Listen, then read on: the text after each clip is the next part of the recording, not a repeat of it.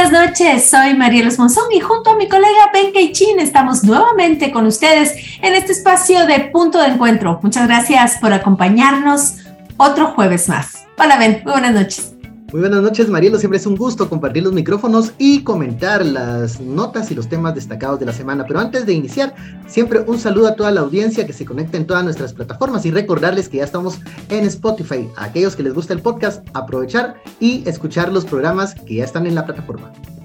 Así es, Ben. Y les invitamos además a sumarse a la comunidad de Punto de Encuentro. ¿Y cómo lo hacen? Muy fácilmente enviando un mensaje con la palabra suscribirme a número WhatsApp 4712-0838 y así van a recibir a diario nuestros contenidos en su teléfono celular. Entonces, comenzamos. Y hoy es jueves 23 de marzo de 2023 y en el calendario sagrado Maya Lunar 8 es el día Cat, que significa red, cautiverio o iguana. Es el nahual de las cárceles visibles e invisibles. Es el guardador, representa la red donde se guarda el maíz y donde se atrapan los peces. Hoy es un día propicio para pedir por las personas que están presas y para enredar y desenredar cualquier objeto.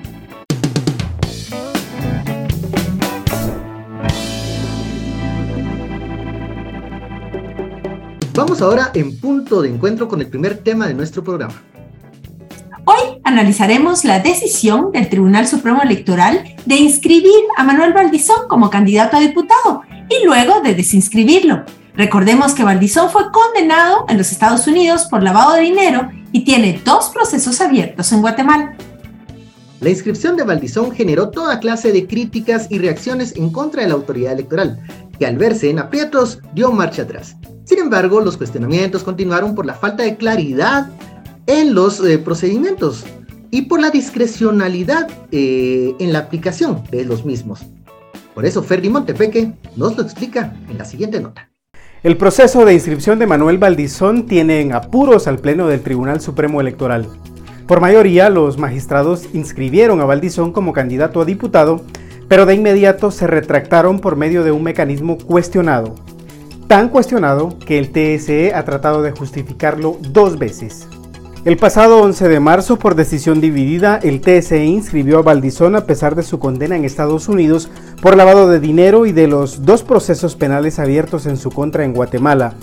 Uno por usar fondos del transurbano para sus campañas electorales en 2011 y 2015 y otro más por supuestamente recibir sobornos de la constructora Odebrecht. Los magistrados dieron marcha atrás a su propia resolución lo cual aumenta la incertidumbre del actual proceso, dice Mariana Rosmoser, coordinadora del Frente Ciudadano contra la Corrupción.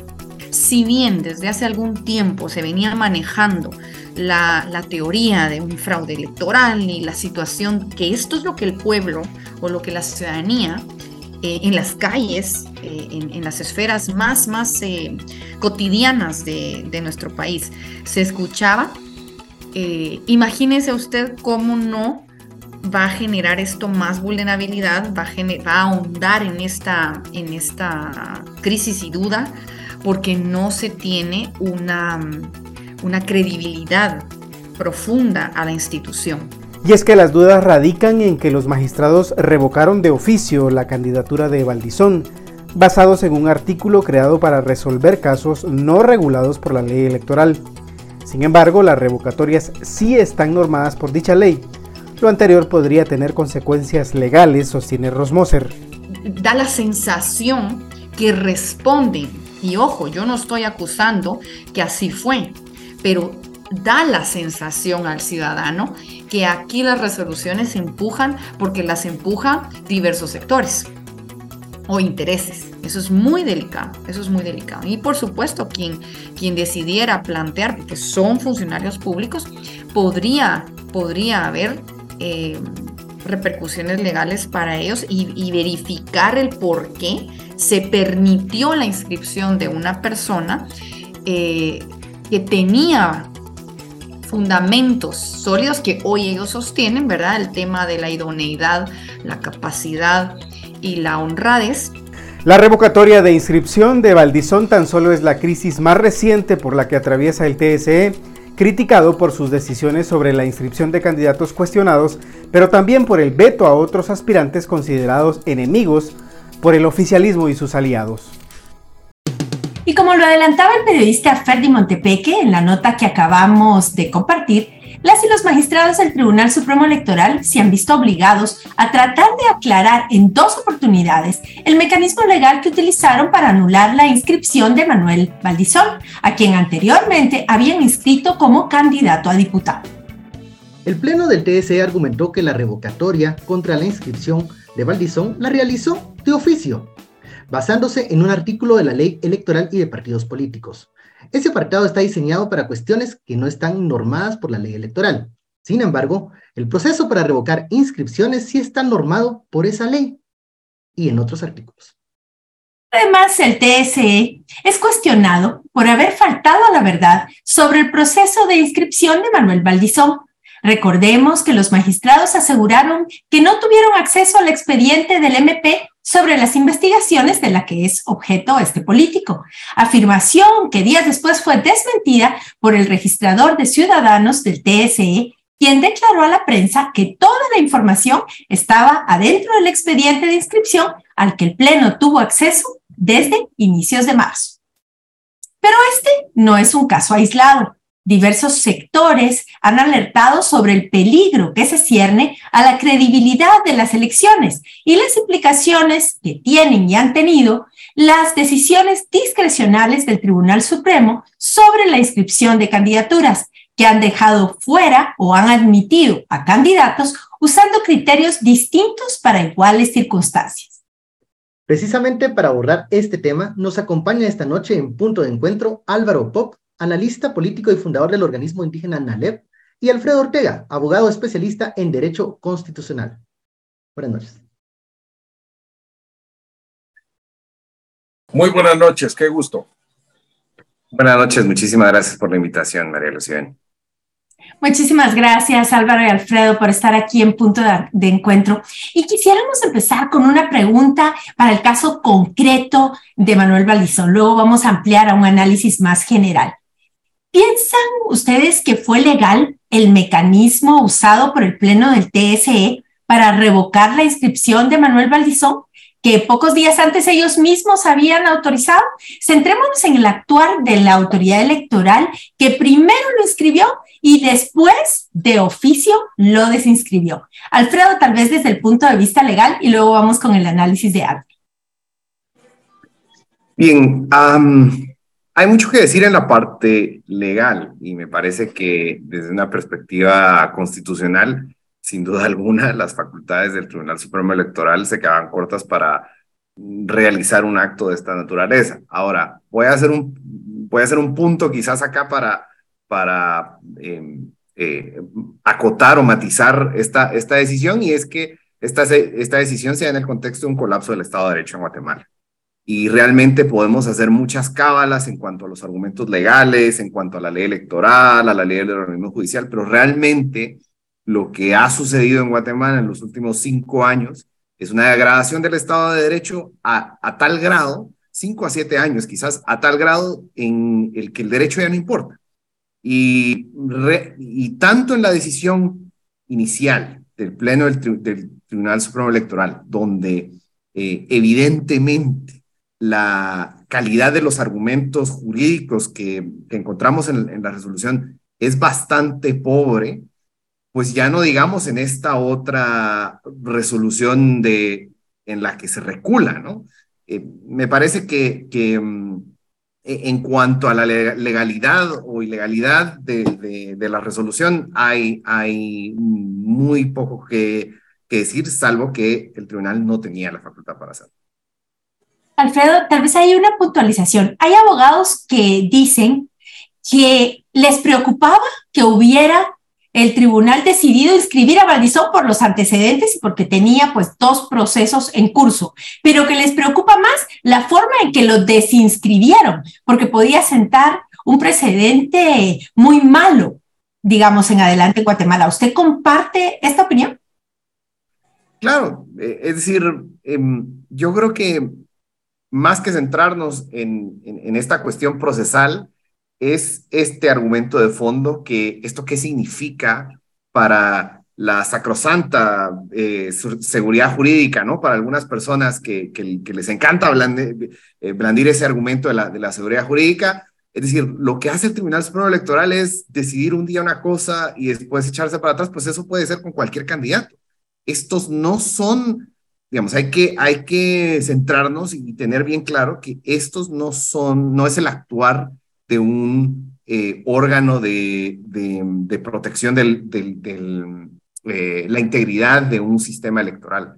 Lo, lo que está en el fondo de esto es que se pone en tela de juicio la legitimidad del el Tribunal Supremo Electoral y eso eleva el riesgo de, pues, digamos, que hayan personas que decidan desconocer los resultados de las elecciones, decidan desconocer la legitimidad del Tribunal Supremo Electoral o su imparcialidad, ¿no? Es decir, eh, em, la autoridad del Tribunal Supremo Electoral, además de obviamente la autoridad que le otorga la Constitución, viene desde, desde esta confianza que se tendría que tener en que es un órgano eh, imparcial frente al eh, proceso electoral. Gracias, Alfredo. Álvaro, la misma pregunta para usted. Pero a mí me parece que el caso Valdizón es la, mm, eh, la muestra más clara de, esa, de ese tratamiento que están dando las actuales autoridades del Tribunal Supremo Electoral a casos delincuenciales. O sea, desde la, desde la visión y la comprensión de los ciudadanos de a pie, de los ciudadanos, de los ciudadanos de la calle, desde donde estamos los que no somos abogados, yo no comparto el que la preocupación de, del hecho que me parece jurídicamente grave de, de hacer el retroceso, sino lo más grave en términos democráticos y el mensaje a la población es la inscripción de un delincuente. Pero no solamente él. O sea, la lista es muy larga y, la están culminando con alguien que incluso bajó encharchado de un avión de los Estados Unidos al aeropuerto en Guatemala. Ante esa imagen, ante esa primera plana y luego las, el siguiente mensaje de su inscripción, es la contradicción más grande en términos de idoneidad, en términos de la capacidad y la legitimidad de la autoridad que queremos construir en términos de una democracia electoral. Entonces, para mí lo más grave en términos democráticos es eso, en términos jurídicos, pues sí, lo grave puede ser que si se echaron para atrás diciendo de que, que, por tal o cual razón es, es, otro análisis, pero el mensaje desde mi perspectiva más grave desde 1985 es ese. Y luego el contexto de incertidumbre, el contexto de un tribunal que no sabe lo que quiere, que pareciera que está bajo la influencia de diversos grupos oscuros y que va para allá, va para acá, que luego entra la interpretación de cuánto cuestan, quién los está comprando, que es lo más grave. Cuando entra esa percepción, estamos descomponiendo realmente el proceso. A ver, eh, hubo dos magistrados para seguir eh, profundizando en estos criterios que utilizaron o las decisiones que tomaron que, por ejemplo, la presidenta Irma Palencia y el Elizabeth Palencia y el magistrado Maynor Franco, ellos cambiaron absolutamente su postura en una, en una fracción de tiempo. Eh, pero esto no se detiene solo en el tema de Balizón, también hay criterios diferenciados en los argumentos para inscribir o no a los candidatos. Eh, esto que estamos ya pocas horas de que se cierre de este plazo, ¿qué va a pasar con esas candidaturas? ¿Qué va a pasar con esos criterios eh, que no coinciden, que son erráticos?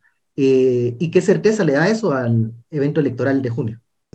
Y si em, resulta evidente que hay un, criterio diferenciado dependiendo de la pertenencia del partido, de dónde viene la persona, eh, pues esto también menoscaba la confianza en eh, eh, el, sistema electoral como tal. Y aquí, pues, un poco rescato lo que, lo que decía Álvaro en cuanto a que me parece, y, aquí esta es, esta es mi percepción personal, que desde la transición a la democracia no em, habíamos encontrado un cuestionamiento tan grave eh, o un cuestionamiento tan severo a la legitimidad del Tribunal Supremo Electoral para conducir las elecciones con imparcialidad. Justamente, y ahí vemos un, un tema un poco complicado. A pocos días de que se cierre la etapa de inscripción de candidaturas y viene pues ya la etapa de pura campaña electoral, fueron emitidas candidaturas como la de Suri Ríos y la del binomio de la UNE, eh, pese a que varios análisis y juristas han hablado de que hay prohibición constitucional para la propia Suri por ser hija de un militar golpista y para el compañero de fórmula de Sandra Torres por ser eh, pastor de una iglesia. Y aunque hay personas que también han dicho en este mismo espacio de punto de encuentro que no debería haber esas prohibiciones que van en contra, digamos, de derechos de elegir y ser electo, pero que están en la ley y que si están en la ley hay que respetarlas. Eh, por el otro lado, vemos que quedaron fuera el binomio del MLP y el binomio de Podemos. Y ahora parece que se va a correr la misma suerte con Edmond Mulet, con esta solicitud del Ministerio Público de pedir que le quiten el derecho ante juicio por supuestamente haber obstruido la justicia. Incluso el fiscal Coruchiche dijo que podría haber eh, campaña anticipada en el caso de Mulet. Quisiera preguntarle a Álvaro, ¿qué valoración hace respecto de estas actuaciones del TSE y de esta primera etapa de la elección? Misma situación, diferente criterio. Algunos son inscritos, otros no son inscritos se avanza y se retrocede. Y ya lo venía diciendo Álvaro al principio de su primera respuesta, pero frente a qué estamos, ¿cuál podría ser el gran balance de esta primera etapa de la elección? Sí, mira, em, yo, yo quiero regresar a lo que Ben preguntaba sobre qué va a pasar. Me parece que esa es una pregunta eh, interesantísima. Entonces vamos a intentar sacar la bola de cristal y, y, le vamos a sacar un poco de brillo y yo creo que ese es el problema uno, es decir, la incertidumbre, es que no sabemos qué va a pasar. Desde la preocupación de que no tengamos papeletas a tiempo hasta que las cortes se metan y empiecen a atrasar y tomar decisiones arbitrarias. El Tribunal Supremo Electoral dejó de ser supremo, especialmente en manos de estas autoridades. Ya no es supremo, eh, primero porque toma decisiones y la, sociedad lo percibe bajo presión. Entonces, eh, si empezamos a hacer el detalle de quiénes van por un lado, quiénes van por el otro, al final lo que vamos a reconocer es que hay presiones.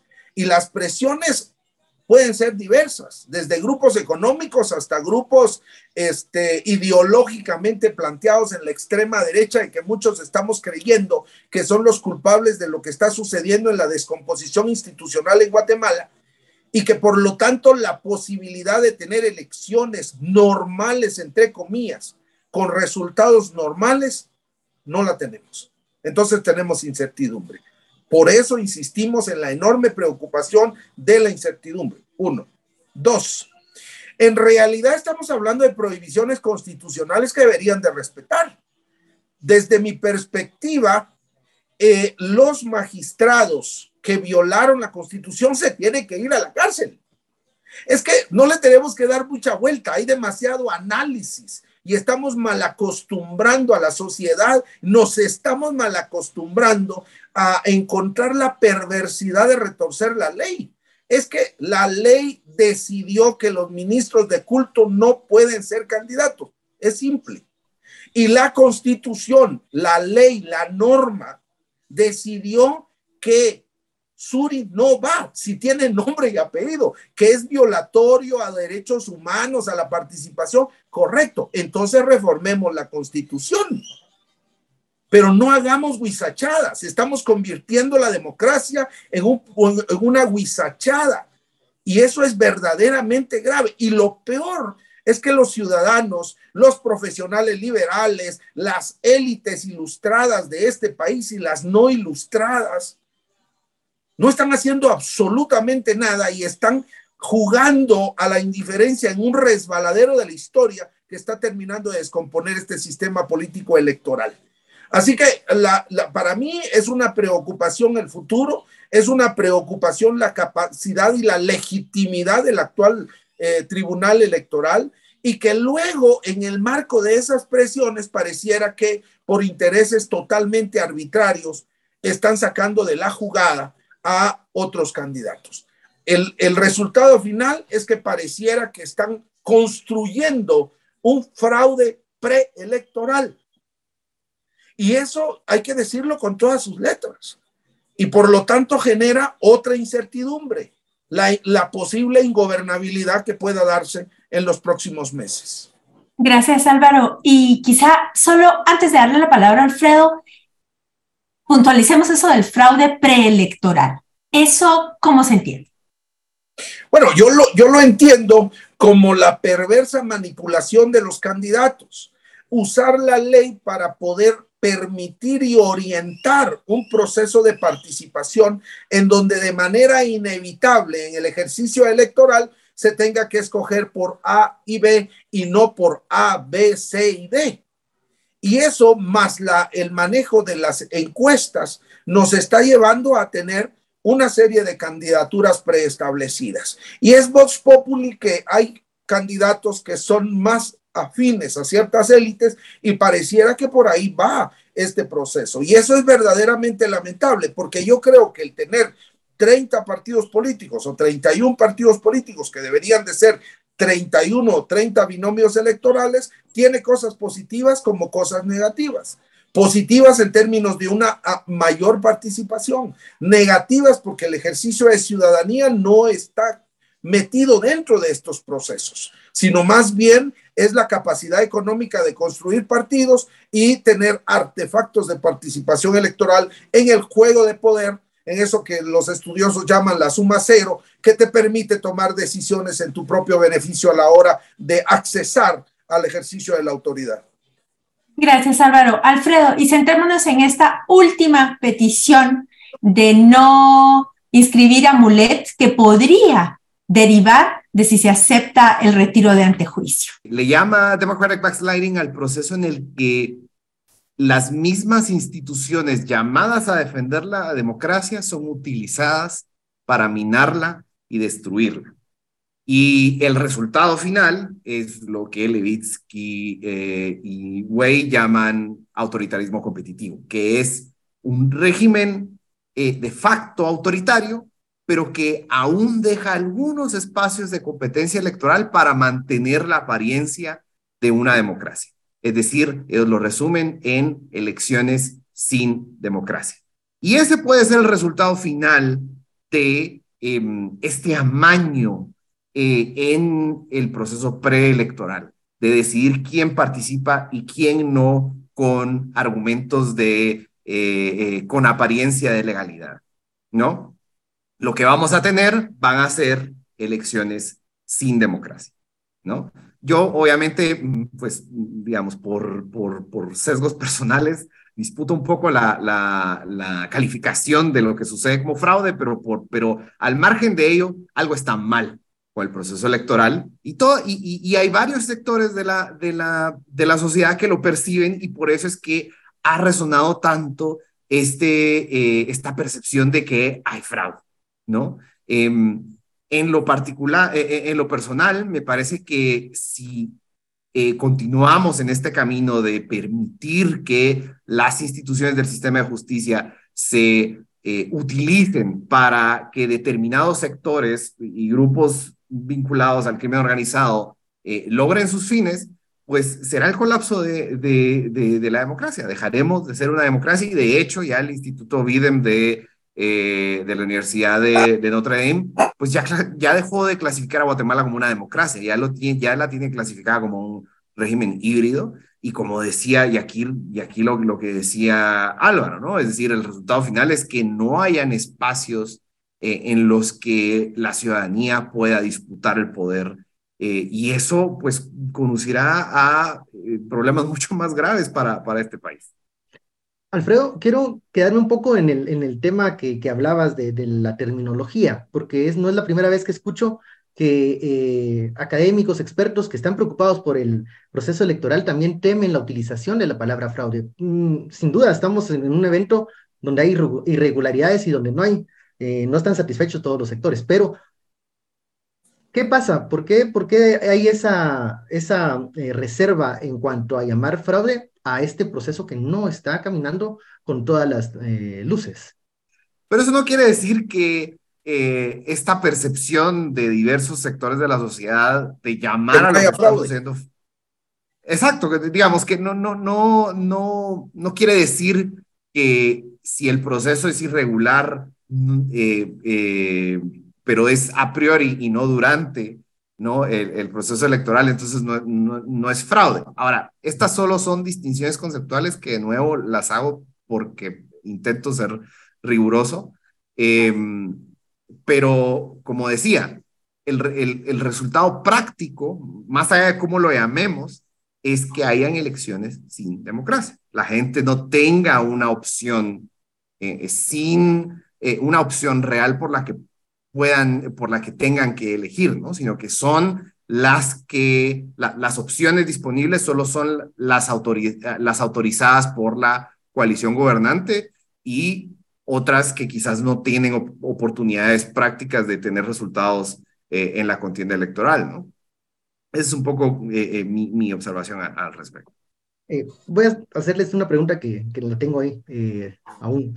Em, esta no es la primera vez, y lo vimos en los registros, que no, que se toma esta decisión de revocar algo de oficio, según los magistrados del TSE.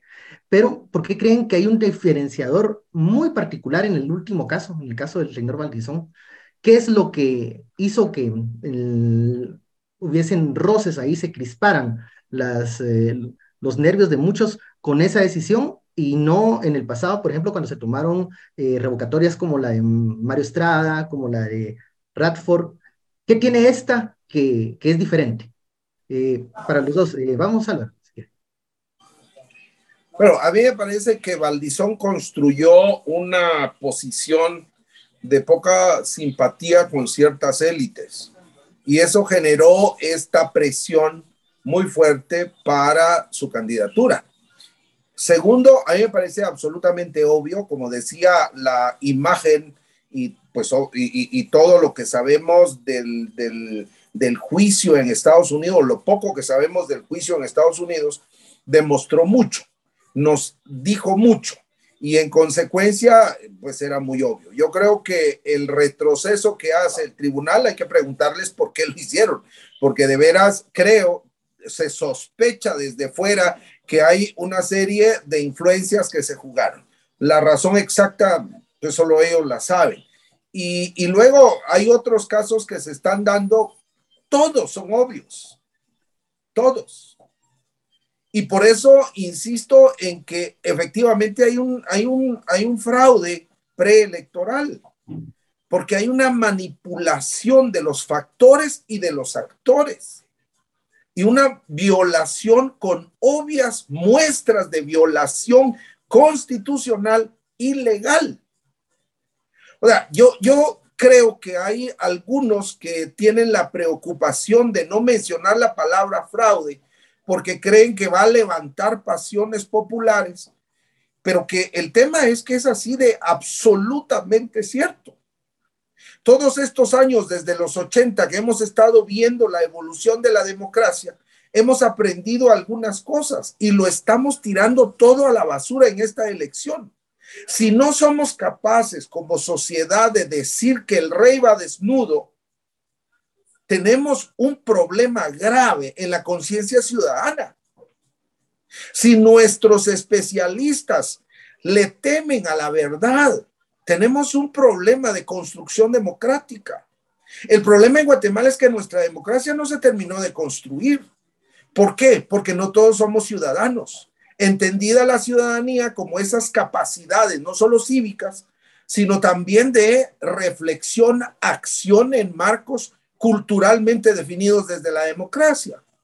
Si no tenemos eso y si ni siquiera estamos empadronados y ni siquiera tenemos DPI, y cuando tenemos más de un millón de gentes en Estados Unidos, las capacidades de tomar decisiones sociales son limitadas. En consecuencia, decir desde mi perspectiva que hay un fraude preelectoral es, hay, hay demasiadas muestras, incluyendo la que se acaba de, de mencionar eh, pero hay muchas otras, desde el informe del Latinobarómetro hasta pasando por las variedades de la democracia, por los valores de la democracia, que todo el mundo viene a estudiar la democracia y nos está colocando en el limbo del el autoritarismo. Alfredo, eh, elemento diferenciador del tema Valdizón, que por, por ejemplo no lo vemos en en las inscripciones de, algunos otros candidatos eh, señalados, incluso de presunto narcotráfico. Bueno, aún eh, queda porque el Tribunal Supremo Electoral decía, por ejemplo, sobre la inscripción del diputado Ubico, que fue, que ha sido requerido por las autoridades de Estados Unidos por eh, narcotráfico justamente, ¿no? que ha sido, ha sido requerido para su extradición. ojalá el, el Tribunal Supremo Electoral sea consistente. Ahora, sí es cierto que queda claro que hay la, coalición gobernante o la coalición que se formó para detener los esfuerzos de la lucha contra la corrupción e impunidad, este, este, este paréntesis eh, en la historia guatemalteca de hace algunos años, esa coalición se está empezando a desfigurar, a descuadrar. Em, yo diría, me parece, pero a ver, aquí esto es más en el campo de Álvaro que, el mío, pero me parece que, em, digamos, Manuel Valdizón y sus, y, y, sus asociados eran parte de esa coalición y que, están, y que diversos sectores eh, económicos y militares estaban muy cómodos teniendo a Valdizón dentro de esa coalición, pero ahora que ya no está ese eh, enemigo común, pues esta coalición empieza a, desdibujarse, ¿no? Em, me parece quizás que eso, eso puede explicar eh, este, este ping-pong en el caso de, de, de Balizón. Y, bueno, como decía Álvaro, quizás también es cierto que, que Manuel Balizón em, es, abro comillas, independiente de diversos sectores eh, de la élite económica de este país y eso pues obviamente también le genera eh, anticuerpos, ¿no?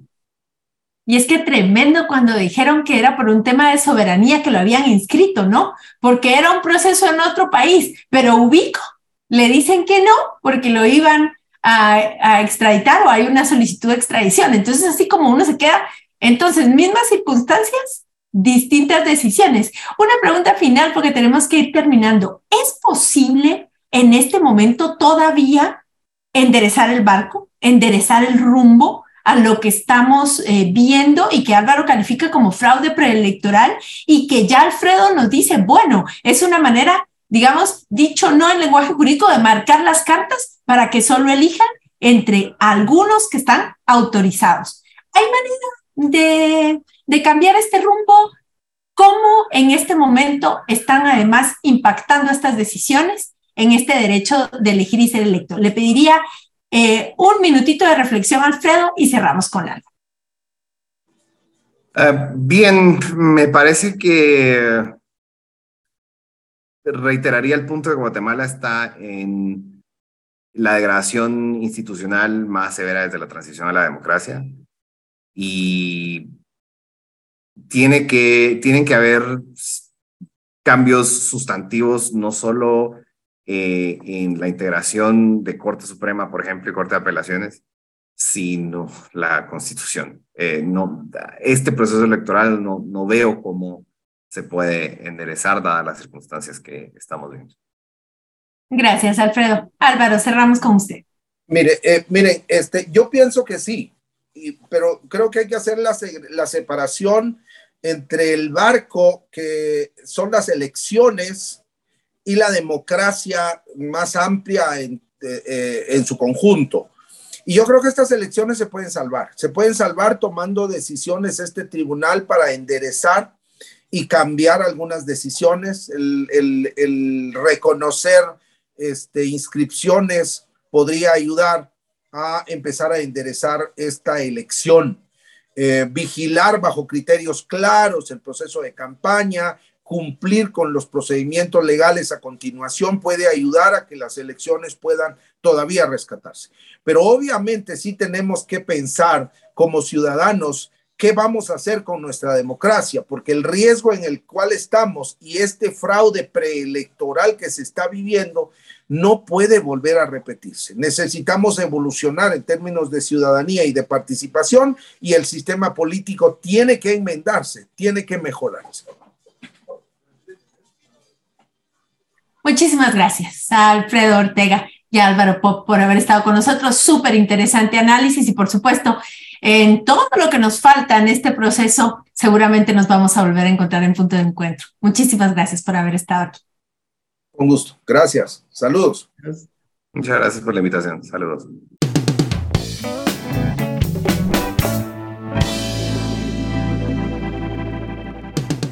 momento de conocer la historia de otra poderosa mujer que se ha caracterizado por defender los derechos de los pueblos y las mujeres indígenas. Hablamos de Álida Vicente, autoridad indígena de Palín, defensora de los derechos humanos y de la tierra, el territorio y la sabiduría de los pueblos originarios.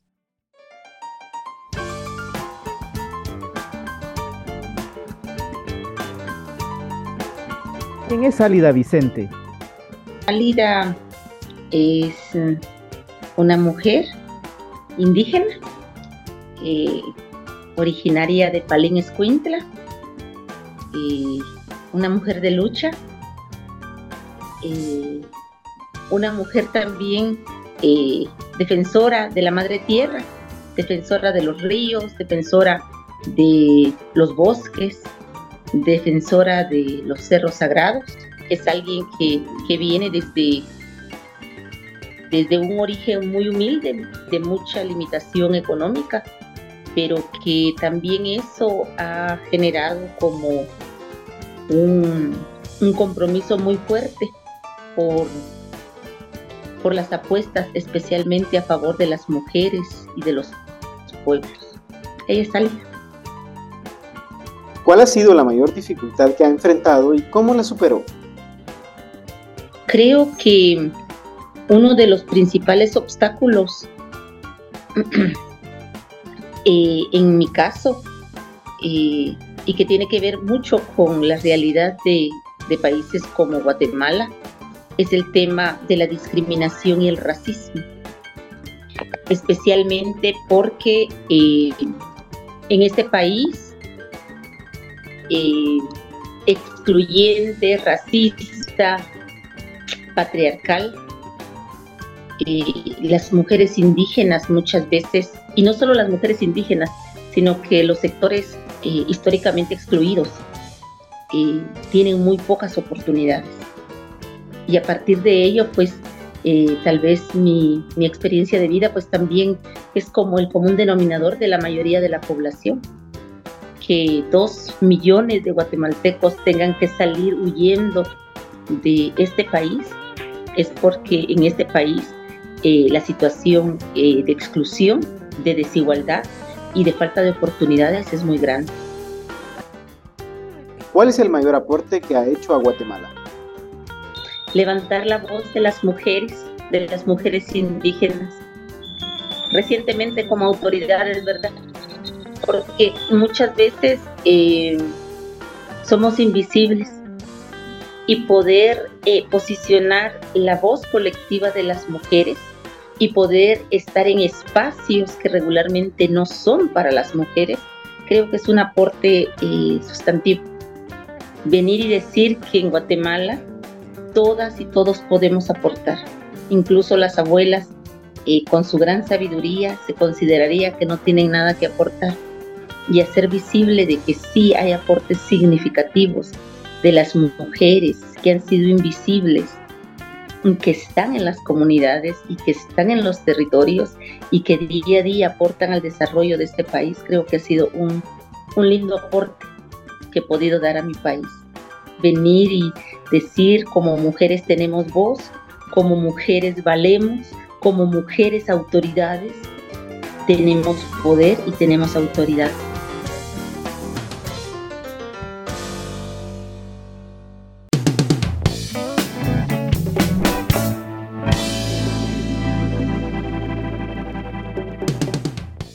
El jueves último, la detención del ex jefe de la Fiscalía de Derechos Humanos, Orlando López, quien dirigió las investigaciones que llevaron a juicio al ex dictador Efraín Ríos Montt, encendieron las alarmas sobre una escalada en la persecución contra operadores de justicia que participaron en los procesos judiciales de personas señaladas de delitos de lesa humanidad. Y es que el rol del exfiscal López fue fundamental en el desarrollo de las pesquisas que llevaron al banquillo de los acusados a Ríos Montt, tras evadir la justicia por décadas. Testimonios de más de 100 sobrevivientes durante el proceso dieron como resultado que el ex jefe de facto recibiera una condena de 80 años de prisión, 50 por genocidio y 30 por delitos de lesa humanidad. Ahora es el ex fiscal López quien está siendo acusado el MP lo señala de abuso de autoridad, porque según la Fiscalía, el exfuncionario ejercía trabajo privado mientras ostentaba su cargo público. Su detención no es un hecho aislado. En 2022, el MP, bajo la dirección de Consuelo Porras, destituyó a la fiscal Gilda Pineda, quien también dirigió la Fiscalía de Derechos Humanos e investigó casos de violencia y esclavitud sexual durante los años de la guerra. También recordemos, eh, el ex juez Miguel Ángel Galvez se vio forzado a salir al exilio tras dictar una resolución para enviar a juicio a nueve militares de alto rango y policías señalados en el caso del diario militar. Otro caso es el de Pablo Chitumul, quien fue despojado de su inmunidad y quedó fuera de su juzgado. Y precisamente para profundizar en este tema, nos acompañan esta noche en punto de encuentro la abogada Jovita Azul, especialista en derechos humanos y defensora del ex fiscal Orlando López, y Joe Marie Bort, profesora de ciencia política en la Universidad de George Mason y asesora principal de WOLA, la oficina en Washington de asuntos latinoamericanos. Jovita, Joe Marie, muchísimas gracias por estar en punto de encuentro. Buenas noches. Buenas noches. Buenas noches. Muchas gracias ambas por estar en punto de encuentro. Quisiera empezar preguntando a Jovita Azul quien está ejerciendo la defensa de Orlando López, cuál es la situación jurídica del exfiscal y las implicaciones de este proceso legal. Adelante, Jovita. Muchas gracias. El día de hoy, en el juzgado quinto eh, de primera instancia penal, narcoactividad y delitos contra el ambiente de Guatemala, eh, se llevó a cabo la audiencia de primera declaración del licenciado Orlando López. En la misma, pues él fue ligado a proceso eh, por el delito de abuso de autoridad en forma continuada. Em, sin embargo, también eh, a consideración nuestra, se dictó eh, una resolución que, que, favorece al licenciado Orlando López en el sentido de que pueda afrontar el proceso en libertad con un arresto domiciliario, derivado que pues la petición del Ministerio Público y de la Fundación contra el Terrorismo es que él quedara en prisión preventiva. La verdad es que este caso se suma a la serie de ya muchos casos de criminalización de operadores de justicia, eh, de empleados de, eh, que han eh, pues trabajado para la protección y la procura de los derechos humanos. Y es pues una escalada más, un nivel más en esta ola de criminalización, puesto que ahora también se está criminalizando el ejercicio de las personas que defienden eh, derechos humanos, abogados defensores, y pues esta es una situación bastante preocupante. Hablemos de ese punto, Jovita. Em, a él se le acusa al licenciado López de que al mismo tiempo que era fiscal, estaba ejerciendo la profesión y que eso es prohibido. ¿Qué nos puede contar usted a este respecto? Esa es la tesis acusatoria del Ministerio Público. Sin embargo, nosotros creemos que es un argumento totalmente tergiversado la que utiliza el Ministerio Público, dado que el licenciado Orlando López se encontraba suspendido, tenía una suspensión eh, total de su relación de trabajo con el Ministerio Público durante el año, eh, finales del año 2016, eh, hasta diciembre del 2019, cuando él presenta su renuncia a la institución. Es decir, jamás ejerció de forma arbitraria su función de fiscal eh, para favorecer a terceras personas, porque él no ejercía la función pública. Y esa es justamente eh, pues la discusión que se tuvo en la audiencia el día de hoy en determinar si él era o no era funcionario público, pero consideramos que eh, la tesis que presenta el Ministerio Público es una tesis totalmente tergiversada, usada de forma maliciosa, lo mencionamos en la audiencia, en donde se busca limitar el actuar del abogado eh, de su ejercicio profesional, justamente arguyendo el Ministerio Público que se abusaba de una función pública, cuando no se puede abusar de un cargo, de una función que no se ejerce. Es una lógica simple. Si yo no ejerzo un cargo público, ¿cómo voy a abusar de él? En ese sentido, eh, pues hemos planteado, ¿verdad?, nuestros argumentos para la defensa del licenciado López. Sin embargo, eh, es lamentable, ¿verdad?, que se haga una interpretación de esa naturaleza por parte del ente acusador. Muchas gracias, eh, licenciada Azul. Y vamos a hablar ahora con uh, Marie. Eh, Marie, cuando decíamos que la captura del exfiscal Orlando López no es un hecho aislado, nos referíamos, y ya lo decía Ben, a varios casos de jueces y de fiscales que están o en el exilio o afrontando procesos penales precisamente por haber conocido casos de graves violaciones a los derechos humanos. Y sufren no solo la persecución penal, sino también hostigamiento y acoso. Este contexto en, el que se da la detención del licenciado López eh, tiene varias lecturas. Quisiéramos conocer la tuya sobre esta situación de criminalización contra él y también contra otros operadores de justicia. Eh, gracias, Marielos. Em, Sí, efectivamente hay una escalada en las, los ataques e intentos de criminalizar, criminalizar eh, los operadores de justicia que ven casos de graves violaciones a los derechos humanos. Tenemos, como ya mencionamos, los casos de eh, los jueces Miguel Ángel Galvez, quien fue obligado a salir del país en noviembre del año pasado. Eh, el caso del juez Pablo Chitumul, quien fue suspendido de, de su trabajo como juez Em, tenemos el caso de Isla Pineda, quien fue fiscal también en la Unidad de Derechos Humanos junto con Orlando López. Y ahora el caso de Orlando. Orlando ya había sido destituido de su cargo y ahora esta nueva detención de él es otra, otro ataque y otro intento de criminalizarlo. Yo creo que en el caso de Orlando en particular, pero antes de entrar al caso de Orlando en particular, creo que es importante decir que esas escaladas, esos ataques, sí, mi, mi impresión es que corresponden a un patrón de atacar y eliminar la posibilidad de ejercer la investigación fiscal y la acusación fiscal contra personas acusadas de graves violaciones a los derechos humanos. No es nuevo, eso empezó en la época de Claudia Paz y Paz. ¿No? E, y, recordemos que las primera, la primera vez que Orlando López fue señalado y atacado y criminalizado fue durante el caso genocidio, hace 10 años atrás. O sea, Orlando López ha vivido con ese tipo de ataque y criminalización desde hace muchos años, pero el nivel del ataque, o sea, llevarlo a juicio por un caso como la, la licenciada Jovita nos acaba de explicar, completamente eh, que no tiene ni pies ni cabeza, demuestra pues que hay otra cosa que está pasando aquí. Aquí no estamos hablando de hacer valer la ley, aquí estamos hablando de una campaña de revancha, de, venganza en contra de lo, de lo que el fiscal Orlando López hizo en su tiempo como fiscal de derechos humanos. Y creo que ahí es importante señalar que el fiscal López, el ex fiscal López, no solamente eh, acusó y llevó el caso contra eh, Efraín Ríos por genocidio, que terminó en una condena que, que sabemos luego fue vacada por la Corte de Constitucionalidad.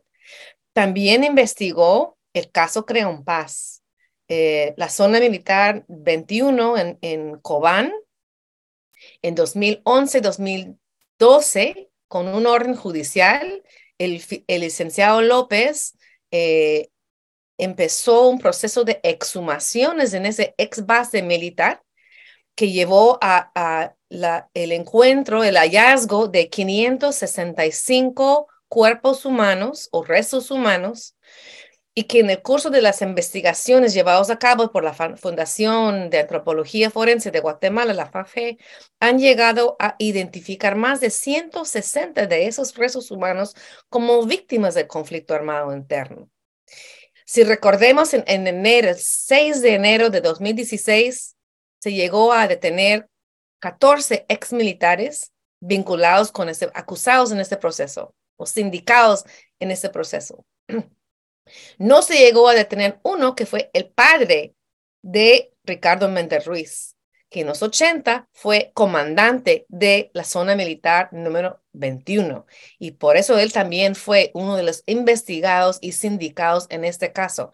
Pero murió cinco días antes de que los demás, de que iban a ejecutar la orden de arresto contra él. Y mi impresión es que para el señor Méndez Ruiz, la investigación de, Orlando López tiene que ser castigado, tiene que ser pagado con sangre. Y, no, si no es con sangre, es con cárcel. Yo siento que es, una, es un intento de no solamente criminalizarlo, sino hacerle pagar por haber investigado y acusado a su padre. Aunque bien el padre no llegó a ser detenido, ya circuló la información de la investigación. ¿no? Incluso hoy día, eh, en los reportajes que, que, salieron de la audiencia, eh, se habría escuchado, creo que fue Méndez Ruiz, decir, ocho, eh, perdón, decir, em, hoy es el cumpleaños de mi padre, qué mejor regalo que su captura. Y creo que con eso se resume muy bien ese afán de venganza contra el licenciado López por simplemente hacer su trabajo. Es importante también recordar que Orlando López fue un fiscal de carrera. Por mucho tiempo trabajó en otra fiscalía, creo que fue la Fiscalía de Homicidios. En algún momento fue traído a la Fiscalía de Derechos Humanos y simplemente estaba cumpliendo su función. No era una persona ideológica, no era una persona que tenía ninguna venganza sobre los militares.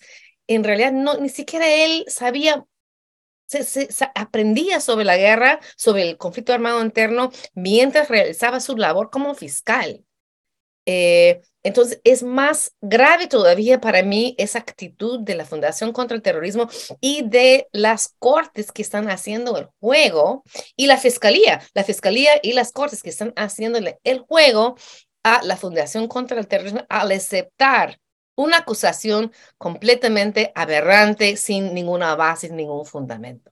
Eh, hablando de ese tema, eh, ¿qué implicaciones tiene la detención de, de, Orlando López en los equipos que actualmente están investigando eh, estos delitos graves, violaciones de los derechos humanos o en los casos en donde actualmente en tribunales pues están, se están llevando, que, que hay varios?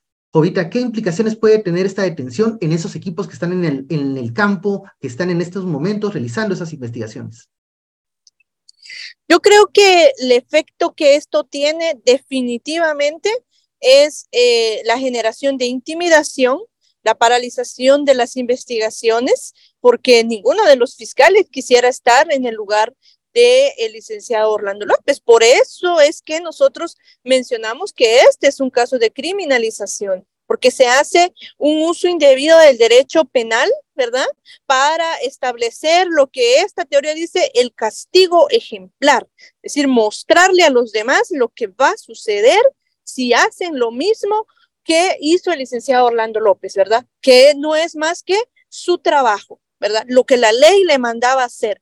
Y pues lamentablemente, ¿verdad? Se dan esta, este tipo de situaciones. Yo creo que pone en un hilo muy delgado, en una situación de riesgo, el acceso a la justicia de las víctimas, principalmente, ¿verdad? Si vamos un poco más allá del personal que lo investiga, que lo está trabajando, veamos el papel en el que quedan las víctimas eh, de estas graves violaciones a derechos humanos en el caso, ¿verdad?, de que estos eh, procesos se paralicen sus investigaciones, sea prácticamente el efecto em, a gran escala de esto es generar impunidad en estos casos. Entonces, eh, consideramos que esos efectos, pues sí, realmente son lamentables, más allá de lamentar, digamos, una detención del licenciado Orlando López. ¿Por qué eh, se gira una orden de aprehensión? ¿Por qué no se usa el mecanismo de citarlo a una primera declaración para que comparezca? No, siempre se tiene que usar el mecanismo más grave, el mecanismo más fuerte para eh, mostrar, ¿verdad? Y generalizar un temor. Eh, y pues eso no es nada más también que ese continuum de violencia, de intimidación que se configuró en la época de la guerra en contra de otras personas que hoy se refuncionaliza en las instituciones del derecho penal usado de manera indebida. Yo, Marín, eh, en ese mismo tema, en ese brevemente, em, consecuencias en los equipos que actualmente investigan, que están haciendo pesquisas, que están recolectando testimonios, ¿Qué va a pasar con estos equipos? Con este, ¿Qué mensaje se les está dando? Bueno, el mensaje es exactamente lo que acaba de decir la, licenciada Jovita. Es el castigo ejemplar, es, es buscar generar la paralización de labor de los y las fiscales que están investigando esos casos. Que de hecho, los y las fiscales que investigan estos casos están bajo y han estado siempre bajo muchísima presión. Eh, y son casos muy difíciles de investigar porque son casos que ocurrieron hace tanto tiempo atrás, no tiene fácil acceso a los archivos militares, eh, algunas víctimas han muerto, entonces no pueden tomar sus declaraciones, o sea, son casos de, de gran dificultad para elaborar. Pero encima de eso, eh, tú ves que la misma fiscalía está criminalizando y aceptando los, los actos de criminalización de los fiscales y las fiscales por hacer su trabajo. Y como repito, Orlando López no es el único caso. Eh, entonces, eso genera una gran desconfianza. Eh, los y las fiscales van a, que, van a empezar a seguramente renunciar y buscar trabajos en otros, en, otros, en otros lugares de la misma fiscalía o simplemente renunciar como fiscales, porque se hace imposible sostener su trabajo. Si el resultado de investigar casos de derechos humanos y que lo, es que luego te persiguen por simplemente hacer tu trabajo, entonces eso es, es insostenible. Y eso es lo que busca, eso es lo que se está buscando con ese tipo de eh, de caso eh, eh, legal, ¿no? Gracias, doctora. Y justamente junto a la noticia de la detención del exfiscal López, también hubo información y denuncias de varias organizaciones de que se podría dar una amnistía de hecho en el caso de Marco Antonio Molina Teisen, porque se habría aceptado un amparo para que los responsables que cometieron delitos de lesa humanidad en un caso juzgado cumplan una sentencia en sus domicilios. Ahí quisiera entonces como dos preguntas. Uno, ¿está en riesgo el acceso a la justicia para las, para las víctimas de casos del conflicto armado interno? Ese es uno. Y dos, ¿es como un camino paralelo los casos que, digamos, se van a estancar, pero por otro que ya no haya fiscales que los quieran llevar. Joe Marie y luego eh, licenciada Azul. Bien, em, efectivamente, eh, creo que el acceso a la, justicia para las víctimas está en grave riesgo. Lo vemos en el caso que, mencionas, Marielos, en el que la, la ordena a un tribunal de apelaciones, creo que es, eh, básicamente cambiar una determinación que ya habían tomado de no otorgar medidas sustitutivas a Benedito Lucas García, Callejas Callejas y em, otro ex jefe militar por, em, porque habían sido condenados por eh, crímenes de lesa humanidad, eh, violación sexual agravada y desaparición forzada que son crímenes de lesa humanidad y nunca prescriben y no son, eh, no pueden gozarse de esas medidas sustitutivas, ¿no? Eh, entonces, eh, es más grave aún en el caso de Lucas García y Callejas y Callejas porque ellos además enfrentan otro juicio en el caso genocidio Maya y Shil, que, que tenía que haber empezado ahora en enero, fue suspendido, entonces todavía está en, espera y además Lucas García tiene una acusación, ha sido ligado a proceso y enviado a juicio en el caso Creon Paz. Entonces es inconcebible enviar a, arresto domiciliario una persona que está enfrentando esos cargos, a menos que está en una situación de muy grave de situación de salud y no es el caso. Em, eh, la segunda pregunta, ¿cuál fue? Perdón. Que si era como un tema paralelo, digamos. Ah. El que ya no avancen los Sí. casos, pero Sí. al mismo tiempo ya Ah, no se investiguen más. Yo creo que, yo creo que el, el, o sea, ha habido en el pasado, hace poquito nomás, un intento de imponer una ley de amnistía. Eso gracias a la movilización de las familias, las organizaciones de derechos humanos, declaraciones de la Corte Interamericana, eh, de, la, de, eh, de la Corte Constitucional en su momento, eso fue parado. Entonces, mi impresión es que eh, los sectores que busquen impunidad por casos de graves violaciones de los derechos humanos saben que una ley de amnistía sería muy difícil lograr porque jala mucha atención, genera mucha crítica, no es sostenible. Guatemala tiene obligaciones internacionales, pero entonces lo que están haciendo es poco a poco, punto por punto, un caso por caso, buscando desmantelar, liberar a un condenado por aquí, liberar otro condenado por allá, obstaculizar un caso por aquí, obstaculizar otro caso por allá, intimidar a los fiscales, intimidar a los jueces, para que no quede nadie con la valentía de investigar esos casos tan graves. Eso es mi impresión de lo que están haciendo. Y otro ejemplo muy claro es el caso del diario militar. El año pasado, el juez Miguel Ángel Galvez eh, eh, envió a juicio a los primeros nueve de varias personas acusados en este caso. Luego de ello, comenzó una escalada de ataques, intimidaciones y intentos de criminalización del juez que obligó a que él saliera del país varios meses después. Él ya está en exilio, renunció a su cargo como juez. Y ahora, ahora eh, lo que buscan los abogados de los militares acusados que, que han sido enviados a juicio o están esperando la segunda etapa del proceso es que han ido pidiendo sus medidas sustitutivas y ya varios, no todos, pero varios han sido enviados a sus casas. ¿Qué garantías tenemos que esas personas no desaparezcan?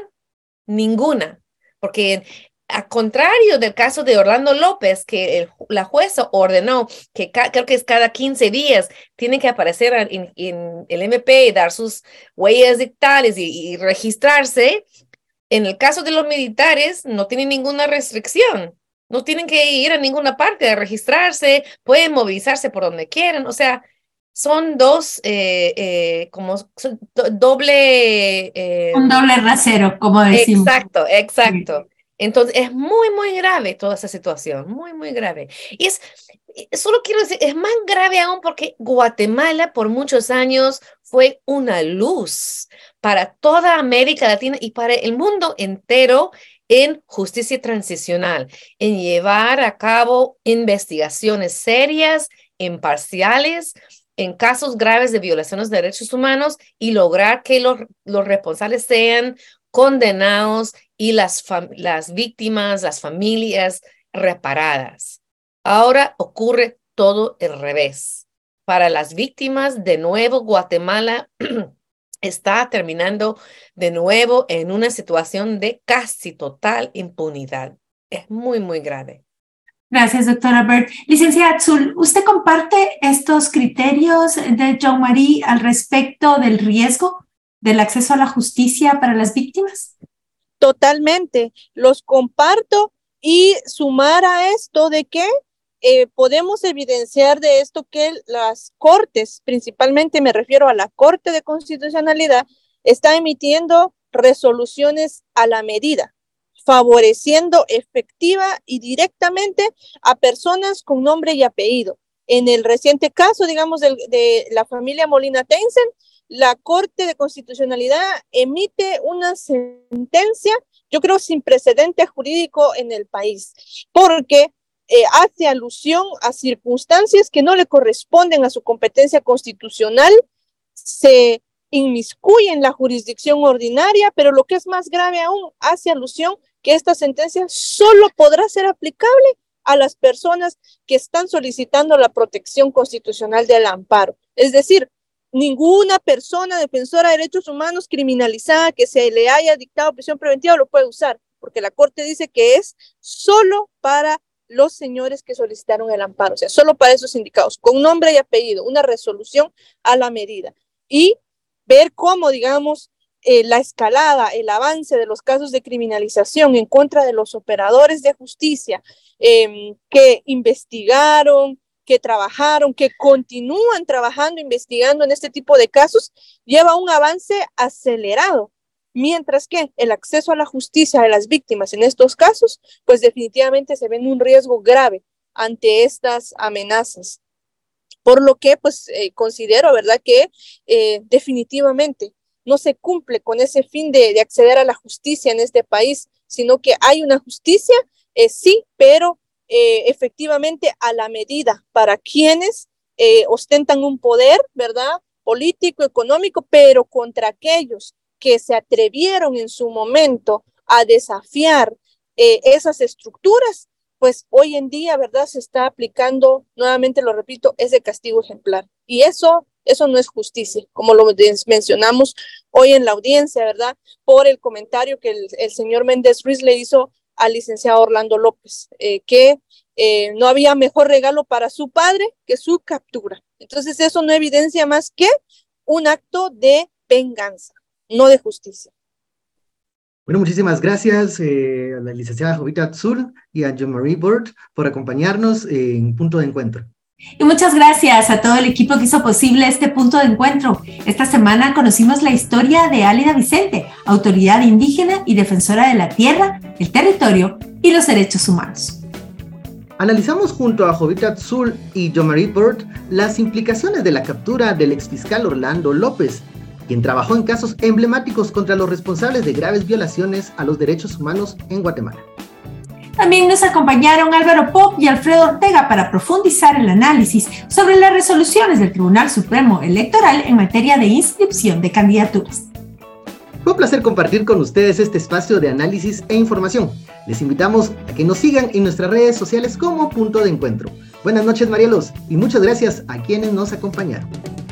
Muchas gracias, Ben. Un placer haber estado contigo en un nuevo espacio de punto de encuentro y muchas gracias a nuestra audiencia. Y ya lo saben, hasta un próximo punto de encuentro.